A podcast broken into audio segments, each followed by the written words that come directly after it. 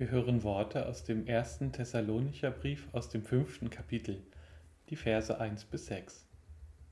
Von den Zeiten aber und Stunden, Brüder und Schwestern, ist es nicht nötig, euch zu schreiben, denn ihr selbst wisst genau, dass der Tag des Herrn kommt, wie ein Dieb in der Nacht. Wenn sie sagen, Friede und Sicherheit, dann überfällt sie schnell das Verderben, wie die Wehen eine schwangere Frau und sie werden nicht entrinnen. Ihr aber seid nicht in der Finsternis, dass der Tag wie ein Dieb über euch komme, denn ihr alle seid Kinder des Lichtes und Kinder des Tages. Wir sind nicht von der Nacht noch von der Finsternis. So lasst uns nun nicht schlafen wie die anderen, sondern lasst uns wachen und nüchtern sein. Der Friede Gottes, die Gnade unseres Herrn Jesus Christus und die Gemeinschaft des Heiligen Geistes sei mit uns allen. Amen. Liebe Gemeinde, vor vier Jahren, als Trump zum US-Präsidenten gewählt wurde, hätte mir tatsächlich in der Nacht nichts egaler sein können. Ich war auf einer Fortbildung im Kloster Lenin und habe alles stehen und liegen gelassen, weil sich mein Sohn Benjamin angekündigt hatte. Und tatsächlich hatte ich in jener Nacht wirklich Besseres zu tun, als Wahlergebnisse zu schauen. Am nächsten Morgen habe ich es irgendwo am Rande mitbekommen, aber es hat mich nicht tangiert, weil ich so voller Euphorie war.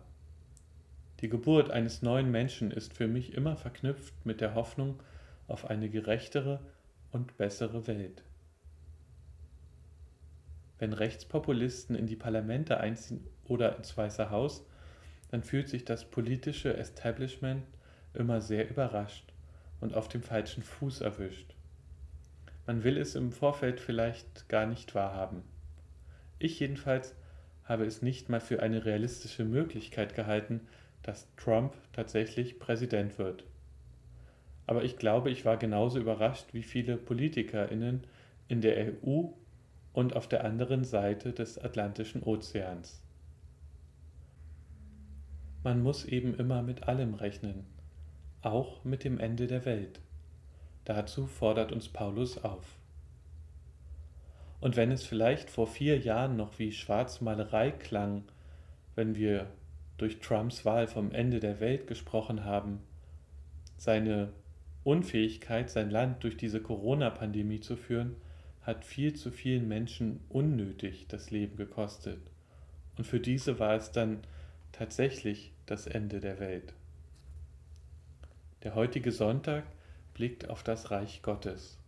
Das Reich Gottes, dem wir alle entgegenschreiten, und das Reich Gottes, welches schon auf Erden herrscht. Und auch wenn Paulus im Thessalonicher Brief vielleicht damit rechnet, dass die Welt wirklich bald für alle Menschen untergeht, können uns doch auch seine Aufforderungen helfen, uns auf die anderen beiden Formen des Reiches Gottes vorzubereiten. Irgendwann treten wir hier auf Erden unserem Ende entgegen und es kann sein, dass wir alt und lebenssatt und gewissermaßen planbar sterben. Es kann aber auch sein, dass uns Gott überraschend und schnell abberuft. Mit Paulus Aufforderung, wir sollen uns als Kinder des Lichtes verhalten, greift er genau das auf. Wir sollen nicht nächste Woche anfangen oder vielleicht in zehn Jahren, sondern jetzt, damit wir jederzeit und mit gutem Gewissen diese Erde verlassen können. Ich glaube, wenn es uns gelingen würde, immer so zu leben, dann wäre diese Erde ein besserer Ort dann käme sie tatsächlich dem Reiche Gottes nahe und das sogar mitten unter uns, wie Jesus es im Evangelium sagte. Dafür sind die Verhaltensweisen, die Paulus uns rät, auch gedacht. Immer wenn es uns gelingt, als Kinder des Lichtes aufzutreten, dann schaffen wir es, unseren Mitmenschen etwas vom Reich Gottes näher zu bringen. Es könnte auch eine Verhaltensweise sein, wie mit Populisten umzugehen ist, eben nicht auf deren Niveau herabzusinken, sondern mit eigenen Regeln zu spielen, zum Beispiel als Kinder des Lichtes.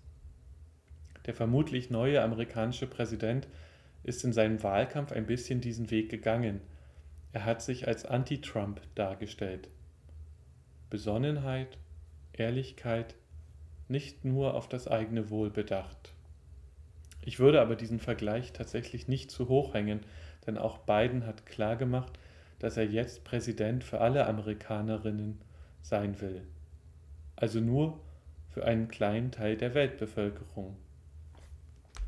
Damit ist er weit davon weg, jemand zu sein, der dieser Welt die Gerechtigkeit und den Frieden bringt, den sie bräuchte, um als Reich Gottes erkannt zu werden.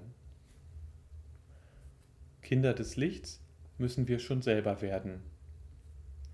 Und die Metapher Kinder des Lichts, sie ist so schön, weil fast jeder Mensch den Unterschied zwischen Licht und Schatten kennt, weil wir in der Helligkeit nicht so viel Angst haben brauchen. Das spüren wir von Kindesbeinen an. Gestern konnte man im US-Fernsehen einen schwarzen Moderator sehen, der bei seinem Kommentar fast in Tränen ausgebrochen ist, und ich möchte Ihnen meine laienhafte Übersetzung nun präsentieren, weil er konkrete Beispiele gibt, die mir zeigen, wie Kinder des Lichts agieren können. Es war einfacher heute ein Vater zu sein, weil es einfacher ist, die Kinder zu erziehen. Es war heute Morgen einfacher, meinen Kindern zu sagen, die Wahrheit sagen ist wichtig. Eine gute Person zu sein ist wichtig. Wenn du Moslem in diesem Land bist, musst du nicht mehr fragen, ob dich der Präsident hier haben will. Viele Menschen, die ihren Rassismus versteckt haben, wurden in den letzten vier Jahren mit ihren Äußerungen schlimmer und schlimmer. Es ist nun eine großartige Sache, dass wir jetzt die Chance auf Frieden haben und auf einen Neustart.